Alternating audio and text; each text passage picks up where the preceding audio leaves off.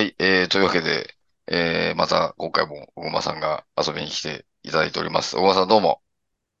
お邪魔します。おどうもどうもどおうはようございも。ます。 もうお邪魔するというか、もう、あの、すっかり住人みたいな感じな。本当ですね。はい。いや、ありがたい限りですけどね。はいはいはい。いや、もうね、あの、プロ野球も開幕して、はいえー、2週間以上、まあ3週間ぐらいかな、まあ経ってますけども、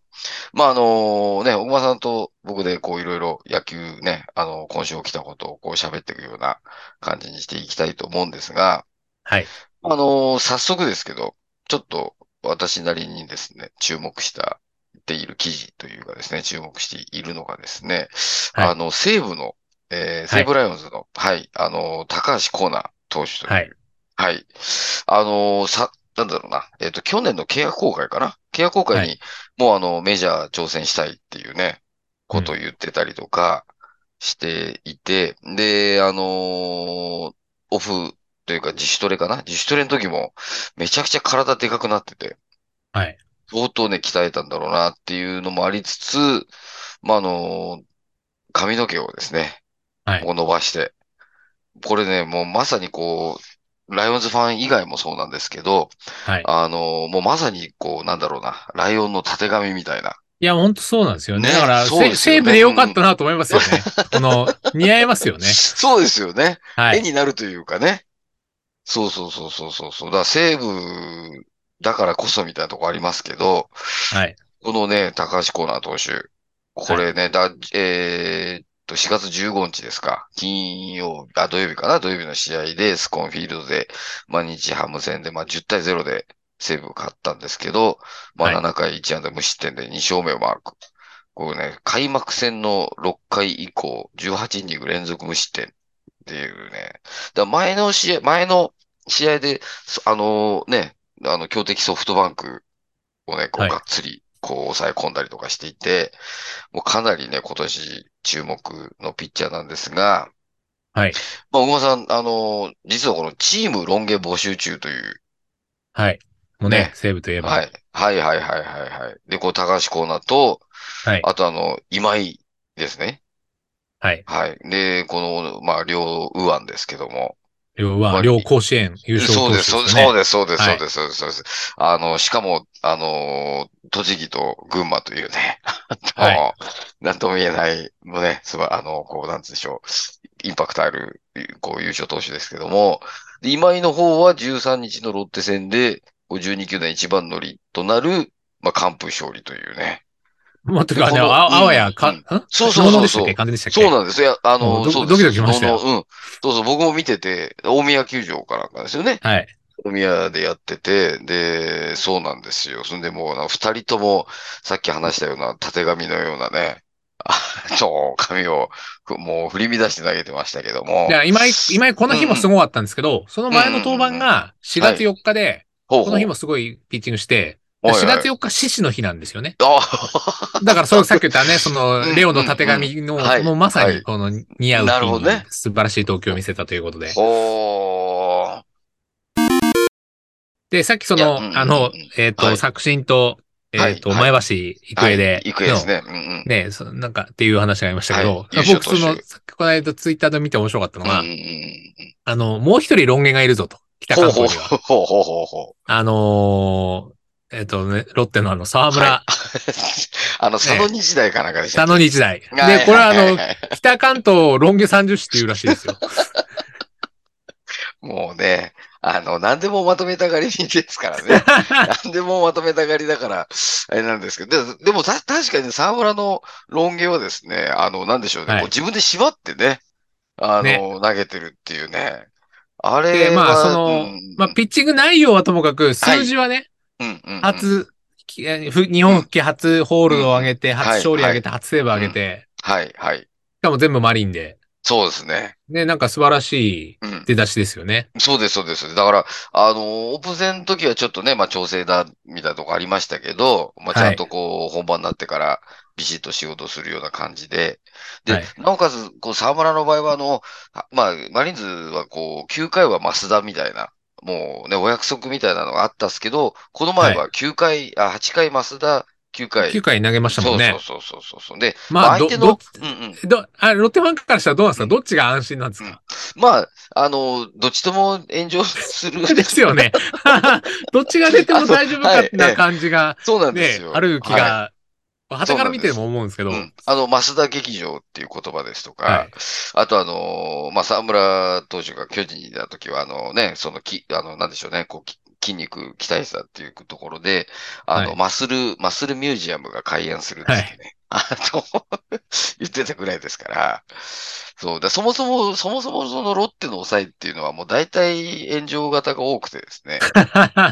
の、古くは小いいん浜ですさんよそれでもうそうです、もう、あの、 はいもうそれでドキドキさせるっていうね。なるほあのど。まあ、それがもうむしろ醍醐味みたいなところありますんで。もう試合終了まで変えさせないもっう、ていもう。う、そうです。もう、あの、ちゃんとね、あの、お金払った意味があったな、ぐらいな感じのね。はい。そう、そうくらいで飽きさせない。早く京王線乗りたいの。のに乗せないぞってことですよね。そうです。で、しかも、あの、電車終わるの早いみたいなね、 ところがあり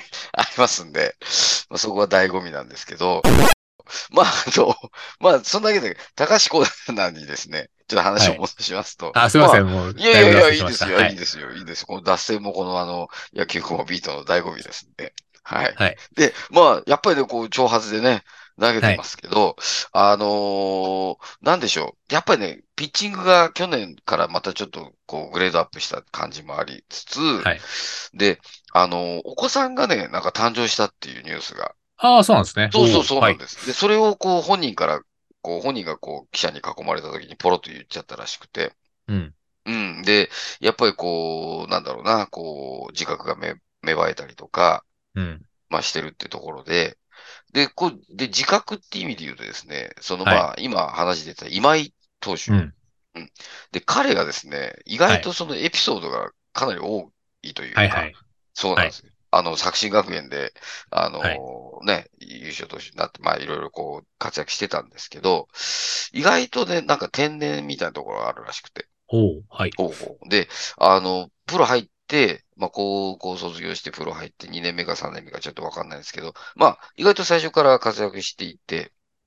で、あの、栃木のですね、その、はいプロ野球選手が集まる、その自主トレみたいなのがあったらしいんですよ。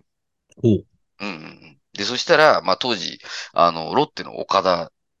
ああ、はいはい。はいい。はいはいはい。作詞の先先輩ですよね。そうそうそう、そうです、そうです。で、先輩とかいる、いて集まって自主トレするにもかかわらず、なんか今井は普通に遅刻してきたっていうね。はい。うん。 もう、そのずぶ、ずぶといっていうか、そうそうそもう座ってそんうでそうすよそね、う。精神そうが。なんです、そうなんですよ。で、そういうちょっと、あのーなんだろうな、そういうこう、まあ、幼いっつったらあれですけど、あのーまあ、そんな選手なんですけど、あのーはい実はですね、泣かせる話もあって、はあい。の、背番号をですね、はい。あの、変えましてですね。うんまあ、まあね、それこそ、なんでしょう、もう知ってる人は知ってるかもしれないですけど、はいあの、ね、こう、11番、エース番号ね、11番だったのが、その、去年のオフ、前ね、12月に、その48に変えたと。はい。ね、で、今シーズン48番背負って投げてるんですけど、うんそれがですね、その、まあね、あの、去年で引退したその竹熊というピッチャーがいて、で、その竹熊と一緒に自主トレを行ったりとかしていて、はいで、相当その、この先輩をですね、こう、敬ってたというか、ねえ。いや、出てきますよね。そうそうそうそう、だからちょっとね、他いいの話人間につけられるぐらいならうん自分がつけるみたいなね。そうそうそうそうそうそうそう。だからなんか、今時珍しいというかですね、なんだろうな、こう、情に熱いというか。うん。で、このね、去年の11月23日のファン館では、こう、竹熊の引退セレモニーで、もう今が号泣、今井が号泣しながら花束を渡していたっていうね。はい。で、その、そのファン館のこう帰宅する、あの、車の中で、すぐに球団に電話して、で、は僕が押し切ったって言ってますけど、だから、鍋、そう鍋そう級そう GM も困ってましたよね。いや そういやそうそう。いや いやいや、やって。そうそう10 11だぞっていうね。そうそうそう。 そうえ、エース級の番号なからうん48にっていう。すごいですよね。いや、だから僕思うのは、うん。その、さっきのタコーナがメジャー行き行きますって直訴して、はいはい。ええ今井が背番号変えますって直訴して、で、え平が、あの、あそう中継ぎ屋ですって、先発ですって、直訴してって。いや、だからもう、うん直訴系ピッチャーが多いなと思って。それは GM もね、あんな若い頃ふさふさしてたのにも振動絶えないわって思いますよね。わかります そうなんですよ。だからね、自由な若手が多いというか、はい。なんかこのライオンズのね、なんつうんでしょうね、その、合法来楽というかですね、なんか、まあ、いなんだろうな、普通こう、わがままにみね、取られる可能性もありますけど、まあだからそれでただ3人ともね、結果出してますもんそうね。です、そうなんですよ。で、しかも、その、なんだろうな、こう、温かい目で、あのね、渡辺久信 GM が見てるというようなね。いやそこいらないからやっぱ西武のもうストレス、ストレス大変だと思 いますよ。もう。そう、だから、特に、あのー確かね、渡辺久信は群馬出身からね、なんかで、だはいからはい、むしろそうですよね。むしろはい。その、あのー高橋コーナーに、なんつうんだろうな、こう、こう愛着というかですね。うん、なんかそういう親身になったりとかもしていて、まあなんかでもその西部のこう、いい意味でこう自由さがあるというか、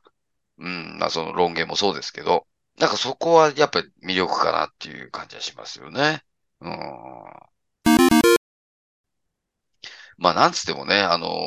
まあ、チーム論言募集って言いながら、そのファンからも、あの、 あの入部届って書いたファンレターが届くっていう、もういいですね。そうなんですよ。こういうところがですね、なかなかあの、西武の良さかなっていう、まあ、西武ファンを含めてね、いいかなと思いますけど、まあ、でもね、なんだろうな、ちょっとまあ、真面目な話って言ったらあれですけど、あの、意外と西武って、はい。実はあのーなんだろうな、こう、まあ、まあ、マスコミに対して、ちょっとね、い、らない情報が流れちゃったりするんですよ。そうなんですか。はい。そうそうそう。で、実はその去年の源田選手のね、はい。奥さんの話とか。はいはい。 ありましたね。はい。そうそうそう。で、同じ地球団のね、ち選手が、の奥さんが、あの、誹謗中傷してたみたいなとか、うん。ああいうのってね、正直どっからね、情報出てるかわかんなくて。うんううん。ん。だだから本当はその、なんだろう、情報をこう統制してるね、普通のこう、球団だったら、ああいうの流れないんだけども、意外と西武ってそういうのゆるゆるだったりするイメージがあって。だってスタッフミーティングで源田が涙ながらに訴えたみたいな話が出てくるっていうのは、そうそう だいぶ詳細に出てましたからねそうなんですよ。だから、それって、スタッフミーティングにいたやつが言ってんじゃねえかっいて。たやつが、録音、しかも、そう、そう一軸なんかすごい丁寧に書いてあるから、だ、ろあの、レコーダー回してんだなと思って。そうなんですよ。だからそういうの結構過去にもあって、あの、のーそれこそ未成年でタバコ吸っちゃったりとか、うん。ね、ね、まああと、ね、あそうの、あと、スえあのスピード違反したりね。そうそうそうそう、アクアラインをゴルフ行っててスピード違反しちゃったとか、ああいうのが流れちゃうっていうのは、ちょっと僕もおかしいなと思ってたんですけど、うんまあそういうね、西部のなんかマスコミ体質というか、そういう中で、こう、高橋コーナーとかがね、こうチーム論言募集ですってこう明るい話題をですね、振りまいたりとかはい。してるところに、ちょっと僕は結構ね、感動してるというか、なるほどう。ん、そう、だからやっぱ鍋なんでね、あの、 渡辺久信もいろいろ悩みが多いかもしれないですけど、うん大変こうですよ。いう、そう、 こういう若手がね、あの、こう、率先してチームを引っ張ってくれるっていうのはね、いいことかなというね、はい思いますけどね。はい。まあまあまあね、最後に小川さん、どうですか今週なんか、こう、気になったニュースとか、なんかそういう、こう、なんかあれば、あのいや、あの、カープが知らぬ、知らぬ間にって言ったら大変失礼なんですけど、首位、首位に立っていたのは。はい、そうさすが。そうそう。じゃあセリーグの話もね、しといた方がいいなと思いながら。で、なんかね、僕、笑った、笑っ、まあ、これは笑っちゃいけないんでしょうけど、 あの、荒井監督がね、喜びすぎだって いう話があって、で、あのーまあ、今日も、なんかホームランがな、出たのかななんか、あのーで、すごい、あの、なんだろうな、あのー喜びすぎちゃって、ではいあの、現役時代とあんまりこう変わらない喜び方なんじゃないですかみたいに言われて。なんかあの、スライリーの顔に、荒井さんの写真貼ってるのなんかやってるじゃないですか。え、お面みたいな感じ。おめん、おめん、お面でもないんですよね。なんか写真。ほうほうほうほうほうほうほう。あ、それみたいですはあれなんですかはいはいおはい。面なのかなあ、もうなんかまた、あいこう、スライディが、こう、悪さしてるような感じなんですかね。あーこのこれど顔うひどいと思うんですけどねこ。これ、あのーなんでしょう。あのーごま行行ってる時のやつなんですかね。そうそう。で、なんかそうんの最初開幕連敗したじゃないですか、広は島っい、て。はい、ええあの時にもこのお面をずっとしてたんで、あ、そもうずっなとんですなか泣いてるようにしか見えなくて、この荒井監督の写真が。確かにそうですね。ああ、これはちょっとスライディの、なんだろう、独特のいじりというか、そういうの関係してるのかもしれないですけどね。もうちょっといい顔あるだろうっていう。そうそうでも監督の顔を、顔にお面にするのもよくわかんないし。うんまあまあまあまあまあまあ、なんかこうね、つば九郎に対抗して、なんかちょっとインパクト残そうとしてるのかもしれないですけどね。まあまあ、あとなんか、あとなんか、こう、大間さん的に気になった話があれば、あれですけども。ええなんだろうな。うんうんまあ僕、個人的に言うと、あのーまあこれもね、やっぱマスコミすごいなと思ったんですけど、あの、えーまずカープ、カープの話になっちゃうんですけど、あのーあえー秋山し、秋山翔吾はですね、あのーはいまあ今日、えーまあね、今日、今日16日なんですけど、まあ今日誕生日で、あ、で35歳の。はい。そうそうそうそうそう。で、誕生日で、あのー打率4割6分8厘で、まあ、首位打者に立ったっていうところとかある中で、その前日に、まあ、15日、前日にサヨナラホームラン打ってるというはいはい。のがあって。で、これね、やっぱね、すごいなと思うんですけど、セリーグだと、そのうん1980年の9月21日に、そのうん中日の矢沢が、ほサヨナラホームラン打ってるんですけど、これが、その誕生日前日のサヨナラホームランらしいんですよう調べましたね。そう、そう誕生日前日なんてな、そうそう、そう普通まあ、普通の日ですからね。そうバースデーアーチがついたりとかならわかるそけうなんどで。すよ。バースデーアイスはわかるんですけど、バースデーの前の日のサヨナラ弾っていうのが、そのセリーグだと、今話した矢沢なんですけど、その、直近の、その、直近のその誕生日前日のサヨナラ弾っていうのは、2021年の9月10日の、あの、ロッテに行ったレアード以来っていう。 これもまた、こんなん知っててどうすんだってみたいなとこあるんですけど。あ、じゃあ、九死にうんバースデー、んうんあ、パリーグにはいるんですかそのバースデーさよならアーチは。あのね、そう、これがね、バースデー前日サヨナラアーチはまあレアードがいて、はで、セリーグだと矢沢がいるんですけど、ではい、ちなみにこの誕生日にサヨナラ弾は、もう誕生日当日にサヨナラ弾打ったっていうのが、この1954年の土井垣と、はい。 と